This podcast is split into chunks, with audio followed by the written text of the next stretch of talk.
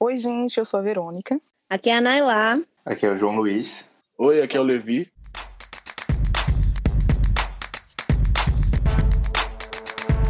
Depois da roda.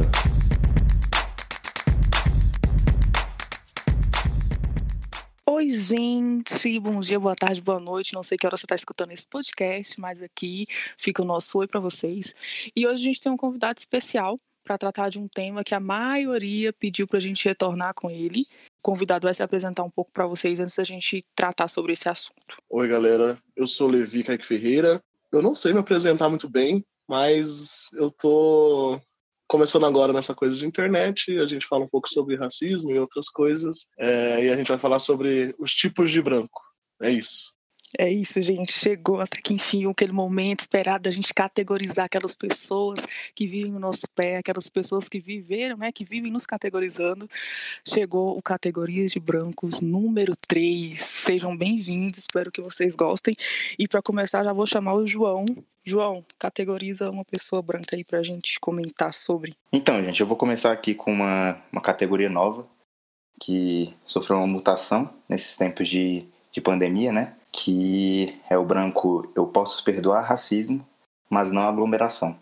E assim, eu posso até citar citar uma frase que eu tive que eu tive o desprazer de ler ontem. O ponto é que muitas pessoas estão morrendo pelas políticas racistas há muito tempo e nunca houve essa comoção generalizada. A questão é só o momento. Eu não vejo que seja o ideal porque enfraquece o nosso discurso contra a aglomeração. Coloca também várias vidas em risco. Fica aí. Esse daí é aquele branco que acha que sabe mais, que dor dói mais na gente, né? É o branco que não tá na favela, não tá, não sabe como é que tá nas periferias e acha que a gente tem alguma escolha de morrer de pandemia ou morrer de bala de polícia porque tá fazendo operação. E o pior desse tipo de branco, eu acho, que é por um, uma coisa a gente já tá se aglomerando a, a própria forma de, de construção da, das favelas, a quantidade de pessoas que moram dentro das casas, o fato da gente ter que pegar transporte público todo dia, porque a maioria das pessoas que moram em favela trabalham no que eles chamam de serviços essenciais. Então a gente está se aglomerando o tempo todo. E para ajudar ainda, a gente ainda recebe. A, a, a polícia vai lá, invade, mata pessoas dentro da favela. Então é como o Wesley Teixeira comentou ontem no protesto, que a galera tá saindo pra rua porque a polícia tá indo na casa da galera matar, entendeu? Mas para essa galera é mais importante discutir a questão do, da pandemia desse ponto de vista lá do AP deles, e que eles têm esse privilégio até, que é até estranho chamar de privilégio, mas eles têm essa oportunidade de ficar dentro de casa tranquilo, na quarentena, e eles não entendem que a gente não tem essa escolha nesse momento. E assim, é, a maioria dessas pessoas aí, que a gente agora a gente vai entrar um pouquinho na questão de classe, é aquelas que não dispensou a empregada, né, que tá lá limpando a casa dele e que justamente mora no morro. Ou, ou ela vai morrer da pandemia, da, da, do corona, ou ela vai morrer baleada lá, no, lá na periferia, lá na favela. Então, assim, a pessoa é totalmente contraditória, como se algum desses não fosse, né? É, esse tipo de pessoa só conhece o leve cheiro da luta, né? Eles não, eles não tiveram um contato real para realmente saber do que eles estão falando. É puro mau caratismo mesmo. E usando uma pauta para tentar parar a outra de certa forma. É, doutor, isso é um alô, não é conselho. Mas não foi o preto quem botou o meu Brasil vermelho.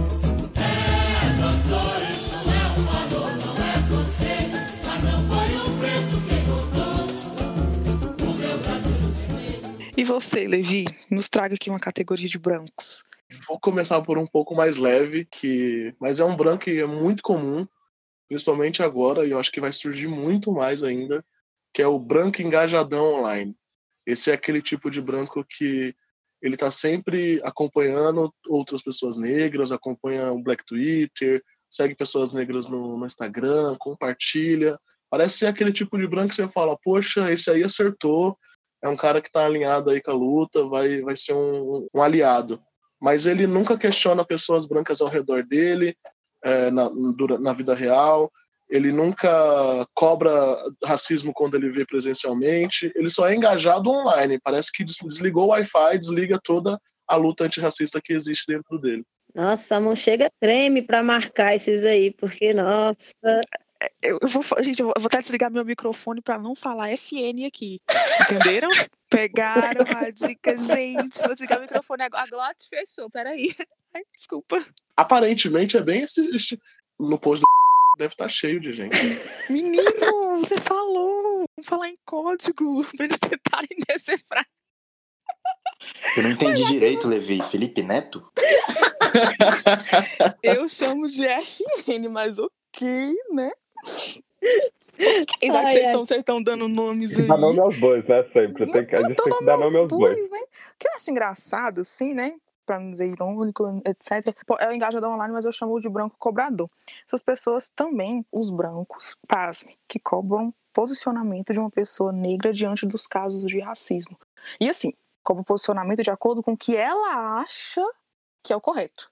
Né? É o branco cobrador, a gente tem que. além- Eles têm a dívida histórica, eles que são né, os principais agentes da dívida histórica, eles que têm que pagar alguma coisa pra gente, mas eles que nos cobram. Eu acho assim, tipo, super a coerência, assim, o branco coerente, meu Deus. Né? E eles ficam cobrando assim a gente, mas eles não conseguem cobrar os seus pares. Né? Ele não cobra o amiguinho branco, mas ele cobra lá o, o, o amiguinho negro. Né? Como se a gente tivesse que estar lá comentando tudo. Nossa saúde mental que se foda, meu Deus. Né? E você falou uma coisa que é muito importante. Eles não cobram que a gente se além de cobrar que a gente se posicione, eles ainda querem que a gente fale o que agrade a eles.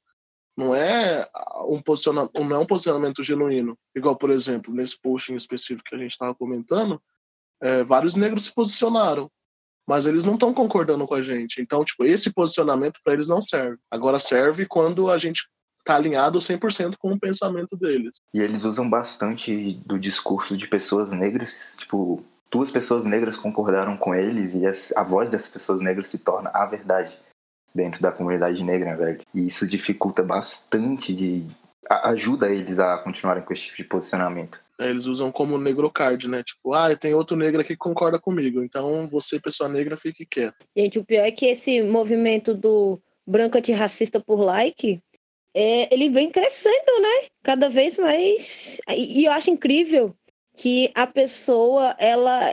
Eles são cara de pau, velho. Porque assim, ontem estavam sendo racista, hoje postaram um textinho bonitinho anti, antirracista, não precisam, não precisam agir, não precisam sair de casa, não precisam cobrar os seus, não precisam se comprometer. Até porque quando eles acham entre aspas, que algo está errado, eles só precisam vir infernizar a vida de pessoas negras que já estão abaladas por algo que aconteceu e pedem para que essas pessoas negras falem, para eles irem lá curtir ou compartilhar, em vez de eles se posicionarem e baterem de frente com os branquinhos iguais a eles. E aí usam, e aí usam, usam aquele conceito totalmente distorcido do lugar de fala para justificar o fato deles não estarem falando sobre o racismo e eles não se posicionarem.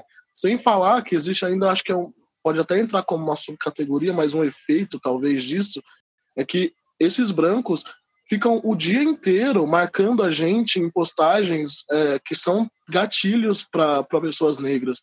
Do tipo, é, eles vê caso de racismo, algum vídeo de alguém sofrendo racismo, marca lá 500 pessoas negras. Oi, você viu isso aqui? Ou então manda na DM. Oi, você viu isso aqui? O dia inteiro. Se a gente for cair na pilha desses caras, a gente fica o dia inteiro tendo contato com casos de racismo extremamente é, ruins e nocivos para nossa saúde mental. E eles não se tocam que, cara, eu não vou marcar uma pessoa negra nessa publicação, porque olha esse vídeo como ele é pesado. Imagina para essa pessoa tá vendo esse tipo de coisa, não. Ah, o negro tá sofrendo aqui, vou marcar outro negro para poder ficar assistindo esse sofrimento e comentar, porque eu preciso compartilhar o que esse negro está comentando. Eu gostei dessa categoria branco, veja isso aqui.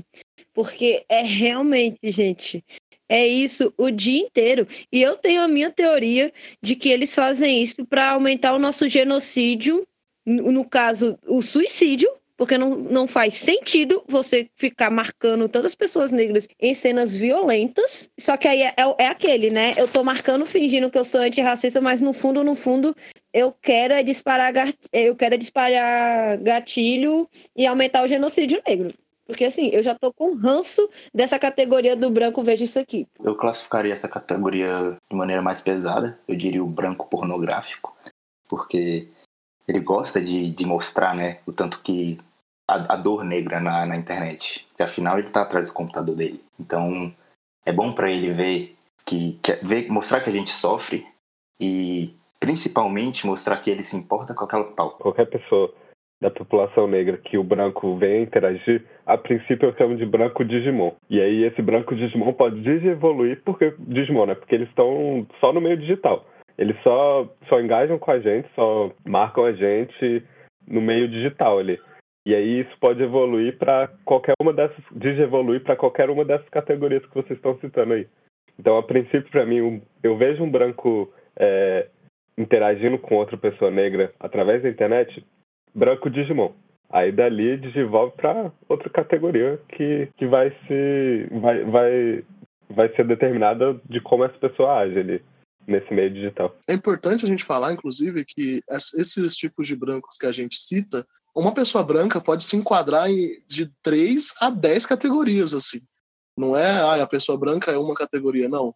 Tem um branco que ele é o Digimon, que ele também é o engajadão online, que ele também é gay branquela, que ele também é, sabe, ele pode se encaixar em várias, e geralmente um branco se encaixa realmente em várias categorias que a gente está citando. Quando a coisa não vai bem, logo que está preta, mas não foi o preto quem travou.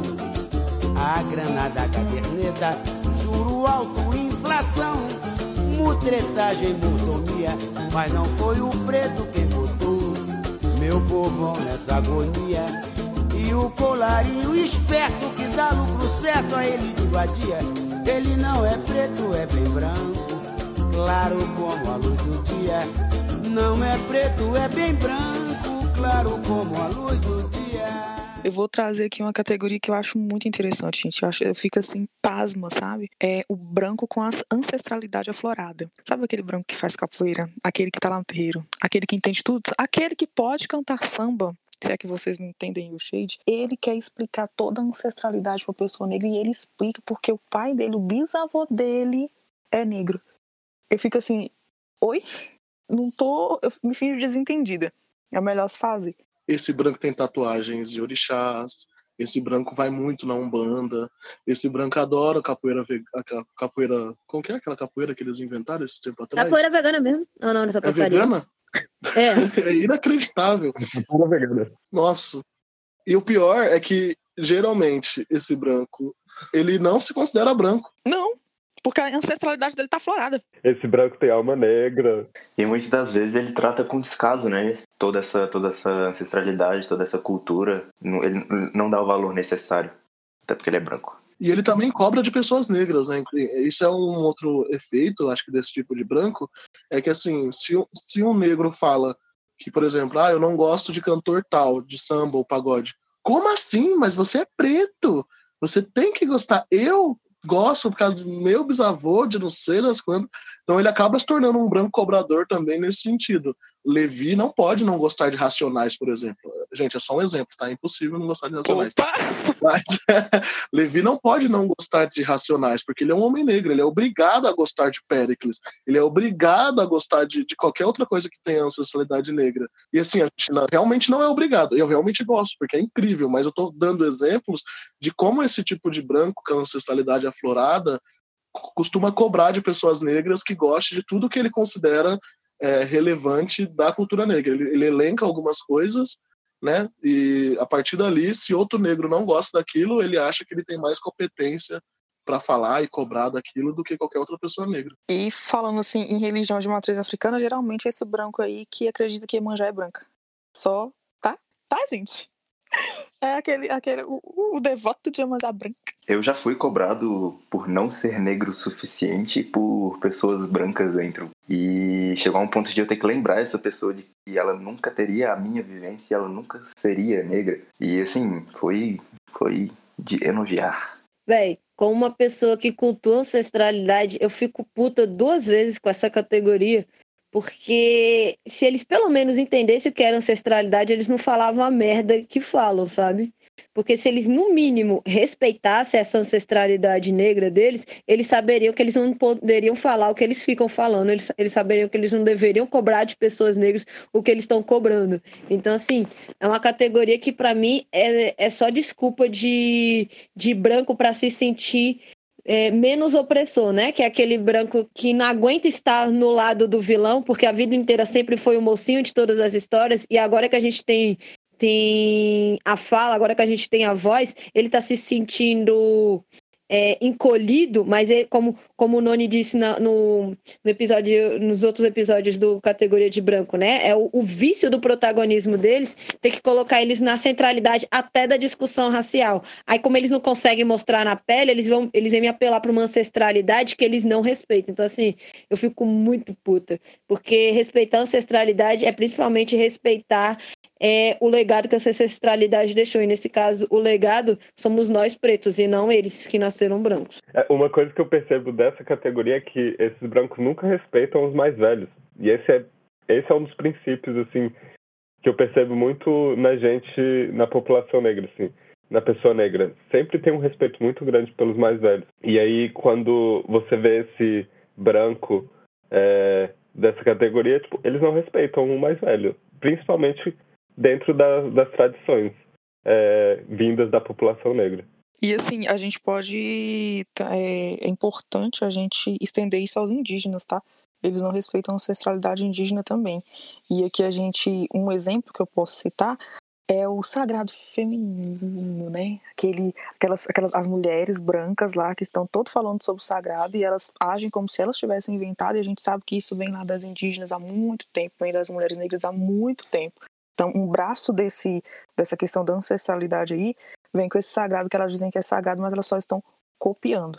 Não vamos falar de mulher branca, gente. Não vamos falar de mulher branca, que senão não vai dar tempo de acabar esse Eu esqueci a sororidade. Essa pauta está proibida, porque a gente não aguenta mais mulher branca. Então vai, Naila, coloca, coloca outra categoria de branca aí pra gente, então. E foi da boca do branco que sai o beijo traidor. Em seguida mandou para a cruz JC, o nosso salvador. E o inventor da bomba para destruir a humanidade.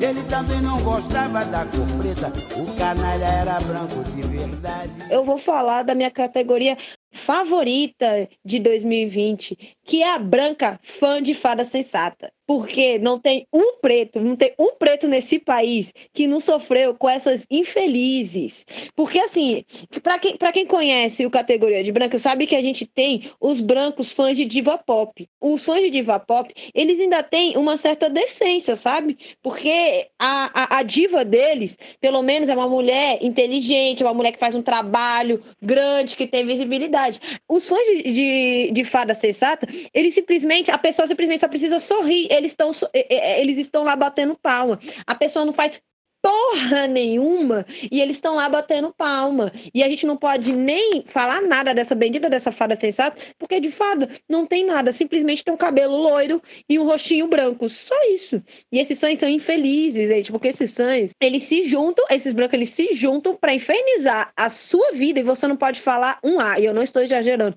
você não pode falar um A dessa fada sensata, que eles infernizam a sua vida, eles perseguem pessoas negras, eles fazem o linchamento linchamento virtual, que é um sério problema, porque branco não pode ser linchado, né? Branco não tem como branco ser linchado, mas preto, por exemplo, você consegue acabar com a carreira de alguém, você consegue você consegue minar a imagem de alguém, você, você coloca, principalmente quando a gente pensa em homens negros que se posicionam contra essas benditas fadas sensatas, você consegue colocar uma mira nesses homens negros, mas os brancos fãs de fadas sensatas, eles acham o auge do auge, porque a pessoa, porque essa fada sensata deles falou uma merdinha que eles acham que é certo e, e vai ser certo o resto da vida. Gente, eu odeio os brancos fãs de fadas sensatas. Eu também odeio os as brancas que se dizem fadas sensatas, tá?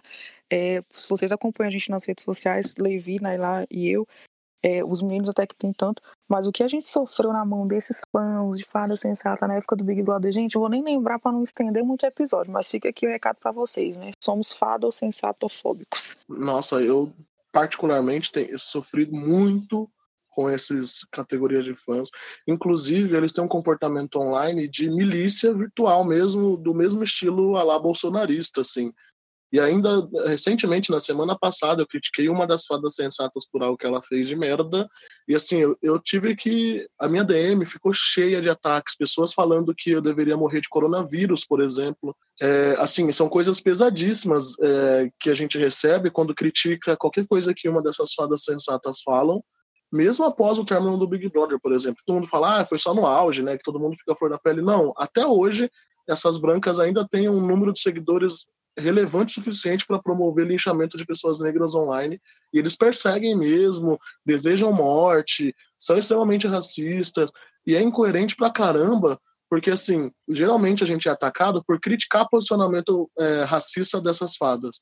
E aí essas pessoas falam, não, ela não é racista, você que é exagerado, militante de telão, pipipi papopó, descansa militante. E aí, para defender um racismo das fadas sensatas, eles são racistas com a gente, o que não faz sentido nenhum. Uma pessoa vir para mim e falar: "Não, pessoa X não é racista, você que é escroto, seu macaco". Porra, não faz sentido estar tá defendendo a mulher que você fala que não é racista, sendo racista comigo, me desejando morte. E eles atacam mesmo, assim, eles infernizam seu perfil e, e, e, ficam ameaçando de processo. Ela vai te processar porque é isso e aquilo, que é branquitude. Os brancos hoje em dia tudo que negro fala com relação a eles é vira querer processar. Ah, você falou de pessoa X, eu vou te processar, para poder silenciar a nossa voz, que eles sabem como funciona essa questão. Então, cara, é uma categoria de branco que é, para mim, tá no mesmo nível de bolsonarista, mesmo nível, até pior ainda. Olha aí, é mais uma categoria aí de desevolução da, do, do branco de irmão que eu tava falando. Porque essa galera só existe dentro da internet, né? Só ataca pela internet. Só fica com esses comentários racistas na internet. Porque quando é na hora do vamos ver, toma porrada na cara.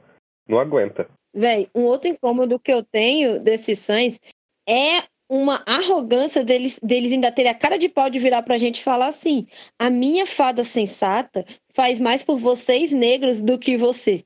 Gente, Gente, a sorte deles que eles estão no, que eles estão na internet, porque é nessa hora que a gente fala, o réu primário vai na cara dessa pessoa, o réu primário vai na cara dessa pessoa.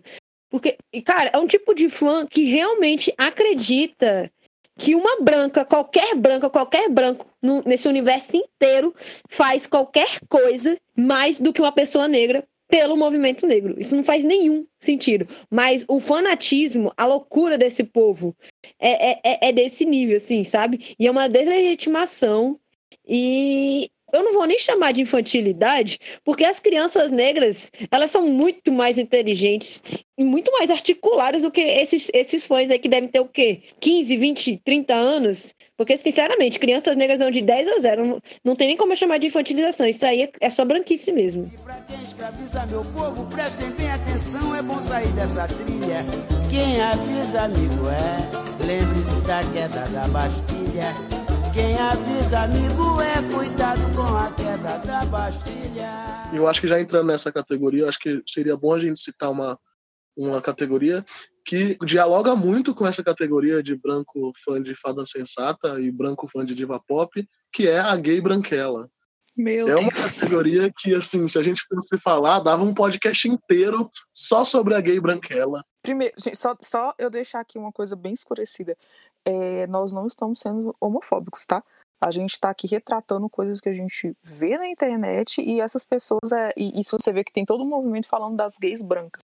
E vocês vão entender melhor o porquê quando o Levi for explicar. Gente, tem um motivo para a Zilia Banks odiar a gay branca, né? A gente tem que entender esse ódio que ela tem por gay branca, porque é isso mesmo. A gay branquela, ela faz parte de um, de um grupo de pessoas oprimidas na sociedade brasileira, no mundo, né? Por fazer parte desse grupo, ela acha que ela está isenta de qualquer outro tipo de preconceito. A gay branquela não deixa de ser um homem, em específico um homem cisgênero, que eles hipersexualizam homens negros de um jeito assim, sem pudor nenhum, sabe? É terrível o que a gay branquela faz com relação à hipersexualização.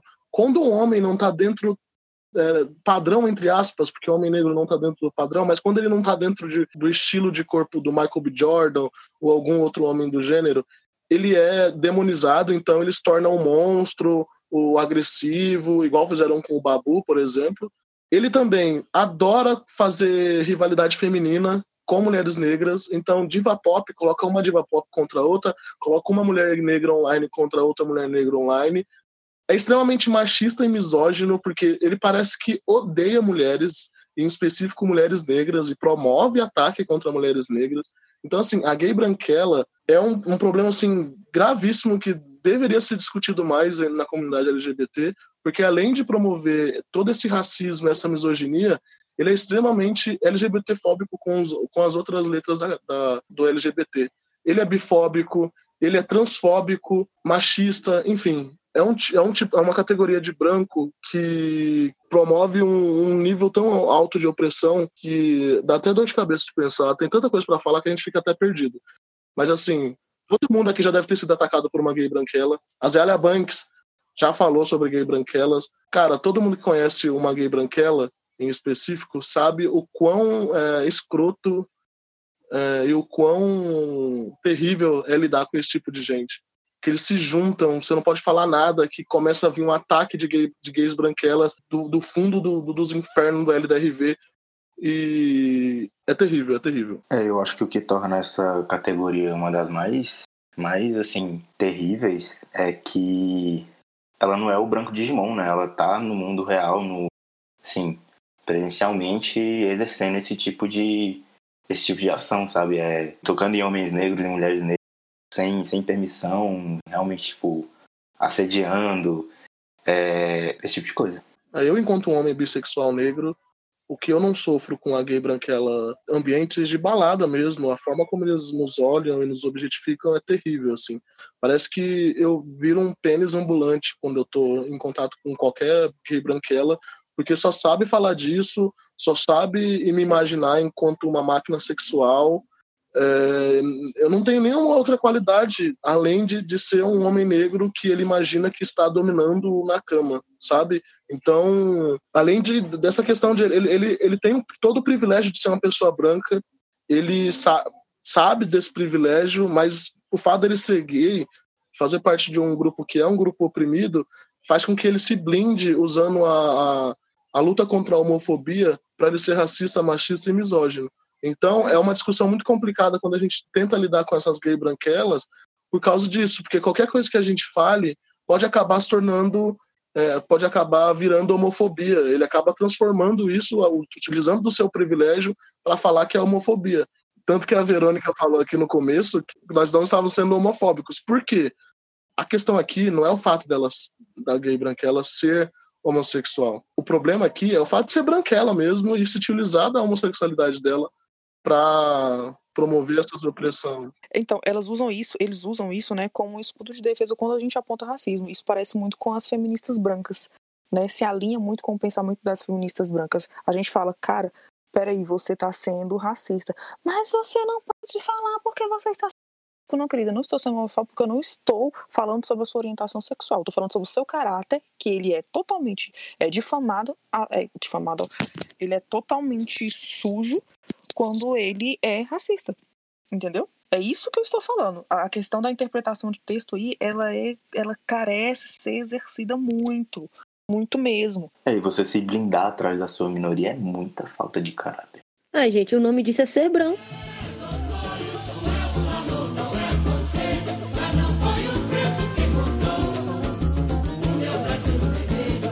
Quando a coisa não vai bem, dizem logo que está preta, mas não foi o preto quem travou. A granada caderneta, juro alto, inflação, mutretagem, mordomia, mas não foi o preto quem botou. Meu nessa agonia. É, vou trazer aqui uma categoria eu estava muito pensando sobre ela esses dias, que é o branco ressignificador. Aquele que gosta de ressignificar os sabe? No, e entra também um pouco, é um braço um pouco também do branco com ancestralidade aflorada.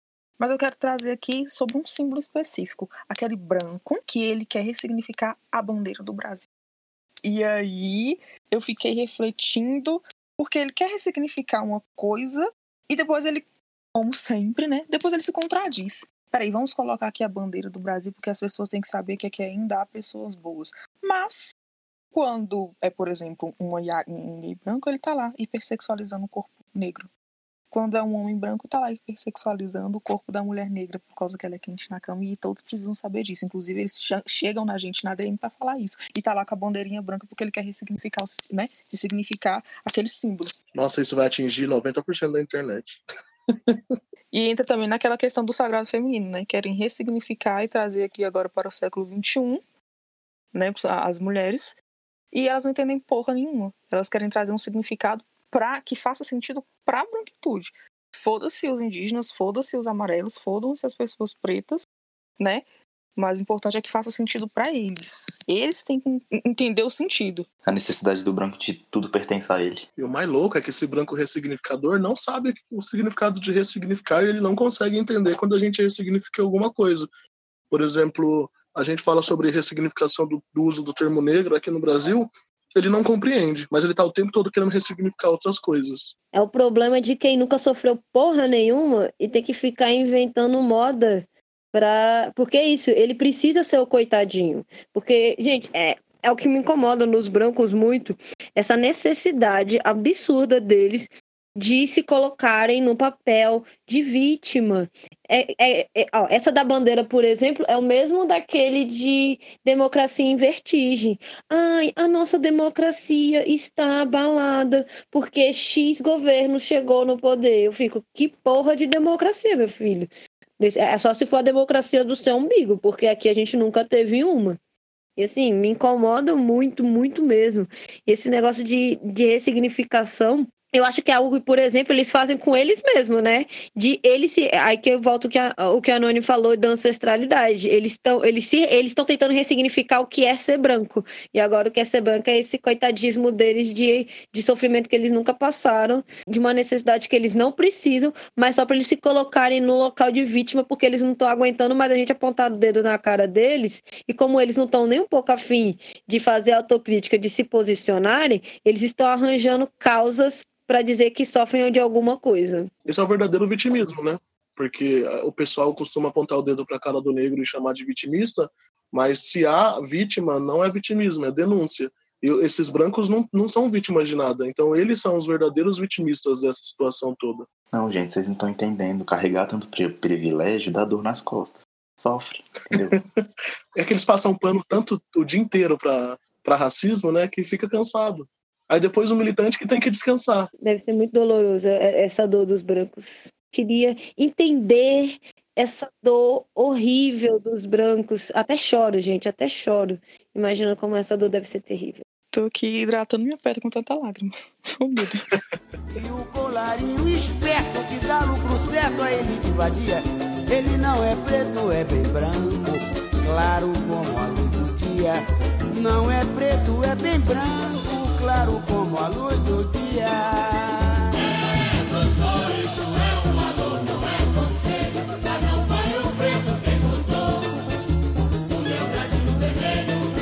Se liga, doutor, isso é um alô, não é conselho. Mas não foi o preto quem botou o meu braço vermelho. Eu tenho uma categoria que eu acabei de tirar aqui do fundo do, do baú aqui. É a categoria branco antifascista, que é aquele branco que, na hora do, da manifestação, do protesto, ele quebra tudo e no final fala: Não, mas é porque eu tô do seu lado. A gente vai quebrar o banco porque. A gente vai quebrar aqui, ó. Tacar fogo no, no banco porque eu tô do seu lado. Tô do seu lado, negro. Vamos lá. Isso aí, anarquismo, vamos destruir tudo, foda-se os pretos. E depois a culpa vai cair em quem? Na galera negra. Porque quem tava puxando o ato era a gente. Não, e depois eles ainda vão cobrar que nós sejamos gratos porque eles estavam lá dando um apoio, né? Apoio moral. Isso é muito tenso. Eu, eu, eu não gosto de aceitar nada de branco. Tenho um problema sério com aceitar qualquer tipo de ajuda, favor de pessoas brancas. Quando eu vejo que tem um branco com algum comportamento antirracista na internet, eu já espero que ele vai me pedir palmas por aquilo. Eu acho que isso é até uma categoria de branco, né? O branco que quer medalha por fazer o, o óbvio e a obrigação. Sim, eu acho engraçado que eles ainda te marcam, sabe? O branco vai, vai lá, escreve um negócio, aí ele ainda te marca esperando o seu like. Eu só olho e fico assim, Você tá fazendo só sua obrigação. Branco medalhista, Princesa Isabel. É, Princesa Isabel, branco Princesa Isabel, isso aí. Nós temos que ser gratos a esses brancos por causa que eles estão lá puxando ato, estão lá na manifestação, mas quando alguma coisa pega e fala assim, ixi, cara, você não deveria ter quebrado isso. Eu sei que eu creio também, mas você sabe que você é preto, você não deveria ter quebrado isso. Eu tô aqui para te ajudar, entendeu? Ou estou aqui para apontar na sua cara. É, é, meu Deus do céu.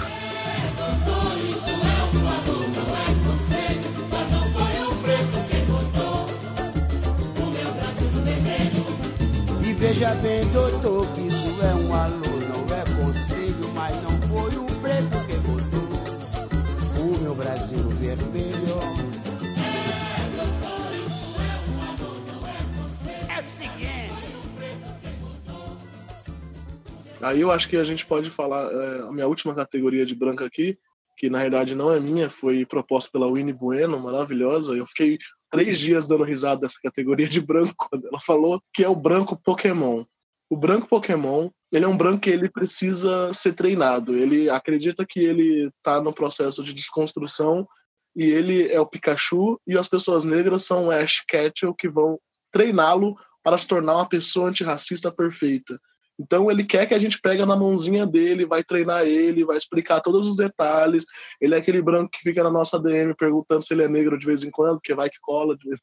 Então, tipo, ele é um tipo de branco que precisa ser treinado pelas pessoas negras para se tornar antirracista. Então ele fica perguntando o que que é lugar de fala, ele fica perguntando, ah, o que, que significa racismo recreativo, fica perguntando, ah, o que, que você acha de Martin Luther King, o que, que você acha do Malcolm X, tudo ele quer saber o que a gente acha para que ele construa, para que sirva na base do treinamento dele é, toda essa desconstrução e ele evolua para ele se tornar um Pokémon ainda mais forte na luta contra o racismo. É, né, gente? O FN já é um Charizard antirracista. E sabe o que é o pior? Todo, toda pessoa negra é, que seja engajada um pouquinho conhece um branco Pokémon. É inacreditável. E eu acho engraçado. O que eu mais gosto dessa categoria da Winnie é que esse branco é um Pikachu. É logo o Pikachu, né? Aquele que não evolui. Exato. Ele fica o tempo todo na sacola e não evolui.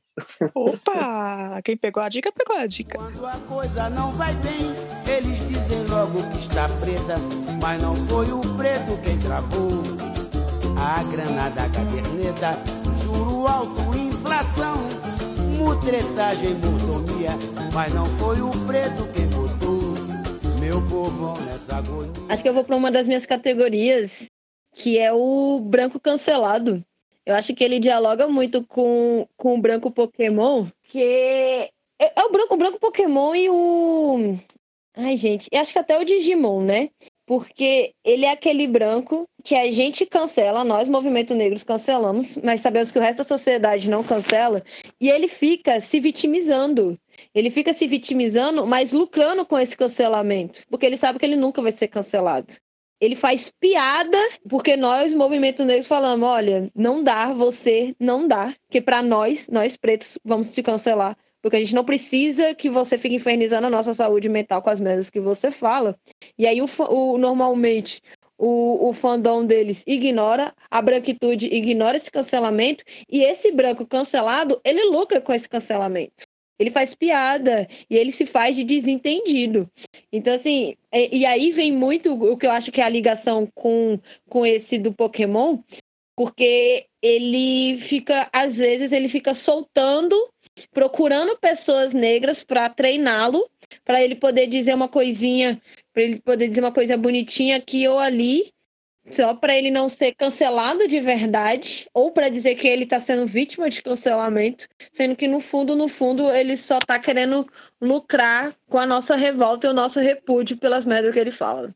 Cof, cof, Se a gente fosse citar todos os brancos dessa categoria aqui, todos os ex-BBBs brancos, pior que esse, essa categoria de branco, esse branco cancelado, ele vive e desculpa se, se eu ofendi alguém, né? E, e aí ele fala, não, mas vocês precisam me explicar, porque não é meu lugar de fala, eu preciso entender o que aconteceu. Então, assim, ele fica o tempo todo procurando uma pessoa negra para treinar ele e ele evoluir, mas nunca evolui, né? Vira o, Pikachu o tempo todo. Eu acho legal que eles parecem até que tem um roteiro, né? Eles soltam é, a fala racista num dia, deixa o circo pegar fogo, volta de noite, pede desculpa pelo se eu fui cancelado, vou tentar melhorar.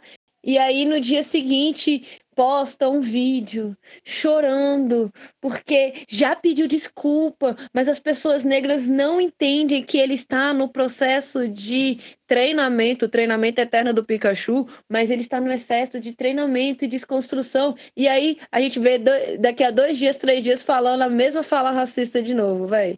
Esse, esse, esse branco cancelado assim, ele é o top do top, principalmente que agora muitos influencers aprenderam que ser o branco cancelado dá lucro, até porque as empresas valorizam, né? E foi da boca do branco que saiu o beijo traidor. Em seguida mandou para a cruz JC, o nosso salvador. E o inventor da bomba pra destruir a humanidade. Ele também não gostava da cor preta. O canalha era branco de verdade. Eu tô bem, tô bem na atualidade, sabe? Eu acho que tem o branco. Categoria de branco. Deixa eu pensar. Ah, tem o branco defensor do Jake Peralta. Que é o branco que ama defender a polícia e dizer que existem policiais bons, gente. Pesado, pesado, pesado. É o, é o branco que romantiza a polícia, né? Que é, nunca, nunca levou uma porrada, nunca foi suspeito, não sabe como é que é uma violência policial. Aí viu uma sériezinha, tanto, tanto Brooklyn Nine-Nine como Orange New Black, né? Que aí fica romantizando a polícia. É, esses brancos aí tem muitos mesmo. É o branco, mas nem todo policial. Eu acho que vai muito de encontro com a minha última categoria, que é o branco racista estrutural. Que é aquele branco que aprendeu a distorcer os nossos conceitos, né? Para tentar se eximir, eximir os seus pares, para dizer que ah, ele não tem culpa, a estrutura é que é assim. Mesmo que eles não entendam que a estrutura é assim, porque você é racista. Isso não diminui o seu racismo. Mas agora eles aprenderam o tal do termo do racismo estrutural e ficam querendo dizer que não são racistas, que os seus não são racistas, apenas foi uma fala racista que todo mundo é racista por causa do racismo estrutural, que nós temos que perdoar os brancos, nós temos que perdoar, por exemplo, o policial racista. Por quê? Porque o racismo, ele é estrutural, não, o problema não é a pessoa, é com a estrutura. Sendo que a estrutura é formada por essa pessoa, sendo que o racismo estrutural é o nível mais alto do racismo. Então, se você é um, racista estrutural, você é o pior tipo de racista. Mas a gente, eu vou continuar deixando esses brancos do racista estrutural falando assim. Quero só ver eles todos presos e condenados. Nessa hora a gente até esquece que é abolicionista penal, só para ver esses, esses filhos da mãe presos. O Silvio Almeida ainda fala que ele comenta que o racismo estrutural, todo racismo ele é estrutural. O racismo, ele, é- o racismo estrutural é quase um sinônimo do significado de racismo. E o, o louco desse tipo de, de branco que cinzenta, que tenta cinzentar da culpa usando o racismo estrutural, a distorção do significado de racismo estrutural, é que ele acaba sendo um branco Spotify. Ele só reproduz, reproduz, reproduz racismo na mente dele, é só reprodução de racismo estrutural, mas ele acha que ele nunca produz racismo. Só fica reproduzindo, reproduzindo, reproduzindo. Ai, gente, reproduziu uma fala de racismo estrutural. Ele não percebe que tudo isso que ele está fazendo faz parte da naturalização do racismo, e esse racismo ele é estrutural, né? Que na verdade nem é, mas ele acredita que seja estrutural, mas porque é naturalizado na nossa sociedade, porque pessoas brancas naturalizaram, e, e ele faz parte desse grupo de pessoas que naturalizaram isso. E geralmente eles usam eles fazem uso do racismo recreativo, que é fazer piadas racistas, né, brincadeiras racistas, e botam a culpa no racismo estrutural por causa disso. É, eles tentam ressignificar aí para benefício deles. Se não fosse um racismo, gente, racismo estrutural, ele é racismo, tá? Ponto, acabou. Não tem, não tem que É ficar isso. discutindo, não tem que ficar achando lex para discussão. Racismo estrutural, ele é racismo recreativo. Branco não reproduz racismo. Branco, ele é o de forma racista. Ele é racista. Quem reproduz racismo são pessoas negras, são pessoas indígenas, mas aí é outro fator por causa de falta de conhecimento, que é diferente da pessoa branca. Não tem negócio de "Ai, reproduzir racismo, meu Deus, o que eu faço agora? Foi e ponto, acabou. O branco não reproduz racismo, ele produz racismo. A partir do momento que um branco tem uma fala racista, um posicionamento racista, ele está produzindo opressão. Quem reproduz são pessoas negras e pessoas racializadas, porque estas não se beneficiam da reprodução desse racismo. A partir do momento que o racismo é, te beneficia, você faz parte do grupo que é beneficiado pelo racismo, seja racismo recreativo, seja o que vocês chamam aí de racismo estrutural, você está produzindo racismo, produzindo opressão. Essa opressão que você está produzindo está ajudando a diminuir e tornar mais injusto o mundo para pessoas negras. Então, quando você chama uma pessoa negra de vitimista, quando você fala que a base de uma pessoa negra é barro e dá risada e todo mundo acha isso engraçado e constrange uma pessoa negra, não é racismo estrutural. Isso é racismo recreativo, se for categorizar, mas isso é parte da produção de racismo que faz com que pessoas negras sejam estereotipadas e sejam menosprezadas e diminuídas em todos os ambientes que ela está. Então é produção. Branco não reproduz racismo. Para de ficar achando que você é um Spotify que fica só reproduzindo música, reproduzindo as coisas. E não, está produzindo racismo. E uma coisa que tem que ficar clara desse, tem que ficar escurecida desse, dessa discussão é que racismo estrutural não isenta indivíduos por seus racismos. Racismo estrutural é uma forma da gente explicar os efeitos e discutir as, as nuances do racismo. Não é para isentar ninguém de culpa. Eu acho importante também pontuar que não existe um racismo menos grave do que o outro. Todo racismo é grave para nós. Do, do ato de uma fala até uma agressão física.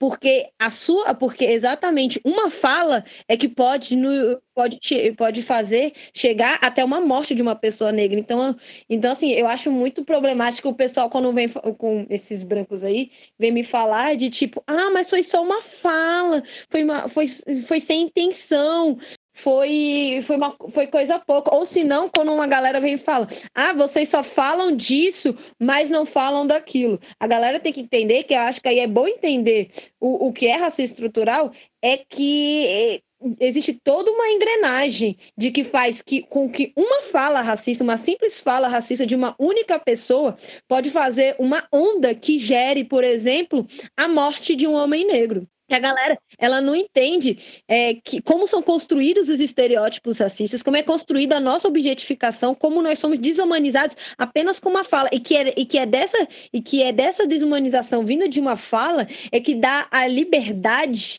é que dá o poder para aquela pessoa branca de, de poder nos matar, de tirar nossas vidas e achar que ninguém vai se importar. A gente não tem como a gente negar que estamos no meio de uma de vários protestos e que a galera tá super surpresa, como o Silvio, o Silvio de Almeida mesmo falou, eu não sei por que, essa galera tá surpresa, porque a gente está falando disso há décadas, a gente deveria estar tá falando das questões raciais a todo momento, porque isso atravessa a nossa vida. Se hoje tem, se hoje nós tivemos um, um jovem negro assassinado, foi porque alguém lá atrás fez uma fala que dizia que aquele jovem negro era menos que alguém. E só precisa disso, a gente só precisa de uma fala. Então, é um, um, uma piada, entre aspas, racista, que é o racismo recreativo, ela causa morte da mesma forma que uma arma apontada. Ela só, ela só vem por ferramentas diferentes, mas as consequências, infelizmente, para a população negra, para a população indígena, é sempre a mesma, que é o genocídio. E o racismo, o racismo estrutural ele explica como que a sociedade funcionando em sua normalidade gera opressão, sabe? E é tudo isso que a Naila acabou de falar. A sociedade agindo na normalidade vai gerando opressões, e essas opressões são o quê? Genocídio, morte, falta de emprego, saúde, educação. Isso que é racismo estrutural. Não faz sentido você pegar uma fala sua escrota e tentar diminuir o fato de você ter sido uma pessoa é, racista, falando, ah, é racismo estrutural você falar que ah, é racismo estrutural faz parte da naturalização do racismo e só mostra que você reconhece que o racismo é naturalizado e o quão problemático é naturalizar o racismo. Você falar que é racismo estrutural mostra que você entende que a fala que você teve está naturalizada na nossa sociedade e deveria fazer você entender que essa naturalização é o que gera todas as opressões e mortes e genocídio, necropolítica que existe na nossa sociedade brasileira. Então, quando você fala que é racismo estrutural, ao invés de amenizar o problema, você está mostrando que você entende uma parte do problema, mas você ignora os efeitos dele. Pelo menos ao meu ver, quando alguém fala é racismo estrutural, eu falo, ah, então beleza, você entende que você tem uma fala que é normatizada na nossa sociedade. Agora, você entende os efeitos dessa normatização? Você entende que o fato de você normatizar essa fala, da sociedade normatizar essa fala, é a mesma coisa que o policial tá dando tiro lá na ponta? A sua fala gerou aqui um efeito que fez com que o João Pedro morresse que fez com que outras pessoas negras morressem. É tudo isso, essa naturalização do racismo que vai passando por diversas engrenagens até chegar na morte, no, no, no estado final do racismo, que é promover o genocídio e promover a morte do nosso povo. É, ainda, so, ainda sobre, sobre essa nova palavrinha mágica que os brancos aprenderam, não? racismo estrutural, a gente tenta destrinchar e cada vez mais escurecer os assuntos para ficar melhor a conversa entre nós, e aí no momento em que eles saem dos confins de seu duplex, eles acabam banalizando o termo, né? Todo, todo, todo termo que chega na branquitude, ele acaba banalizado. E isso chega a um ponto em que quando você utiliza ele dentro da internet, as pessoas não te dão atenção no momento em que elas leem aquele termo. E isso é extremamente preocupante. É, com racismo estrutural e lugar de fala, que é um termo dito por uma mulher negra dá nome a um livro e as pessoas não se dão o trabalho de ouvir o que essa mulher negra tem a dizer, não se, dá, se dão o trabalho de ler o livro sobre o termo e mesmo assim se utilizam do termo para se isentar da falta de posicionamento que eles têm. Isso é inacreditável. Todos os termos que nós é, usamos para explicar as nossas dores, explicar as nossas lutas, acabam se tornando banalizadas pelas pessoas brancas. É foda. E pra quem escraviza meu povo, prestem bem atenção, é bom sair dessa trilha. Quem avisa, amigo, é. Lembre-se da queda da Bastilha. Quem avisa, amigo, é. Cuidado com a queda da Bastilha. Então, gente, a gente gostaria aqui de estar falando muito mais para vocês. Porque a gente tem muito mais coisas para falar. Sempre aparece novidades aí. A branquitude sempre nos presenteia com, a, com o cinismo delas, dela e a gente consegue categorizar né? Mas o, a gente vai começar a finalizar. Levi, é, deixa suas redes sociais pra gente, por favor, seus projetos. Vamos lá, vamos passar o lápis. Não, vamos lá. É Levi, arroba Levi Kaique no Twitter, Kaique com K, Kaique o E, é, arroba Levi Kaique F no Instagram.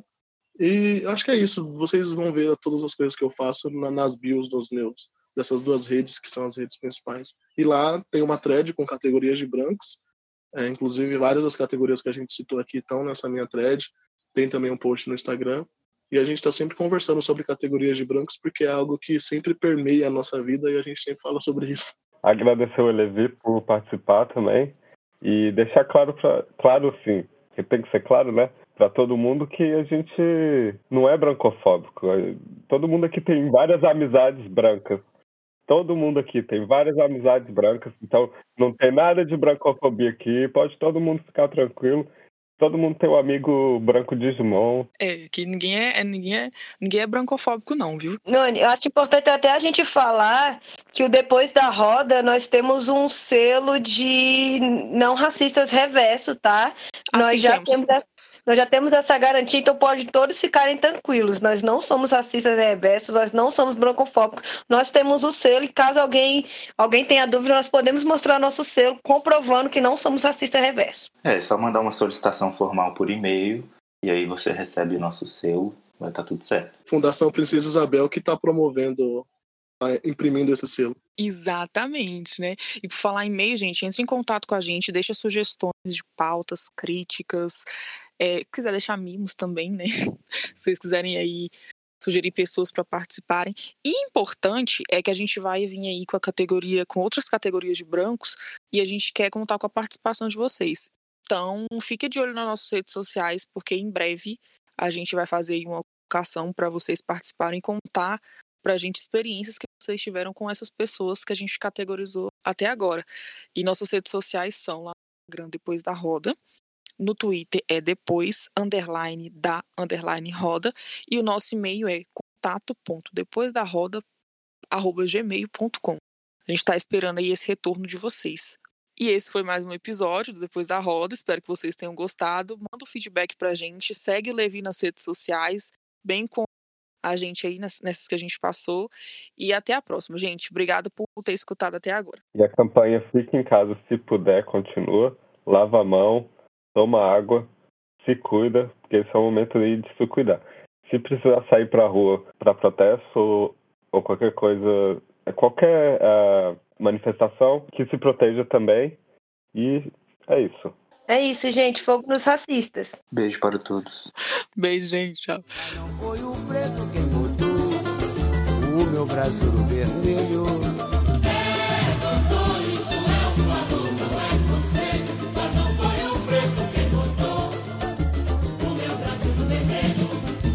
Veja bem, doutor, que isso é um alô, não é conselho, mas não foi o preto quem botou o meu Brasil vermelho.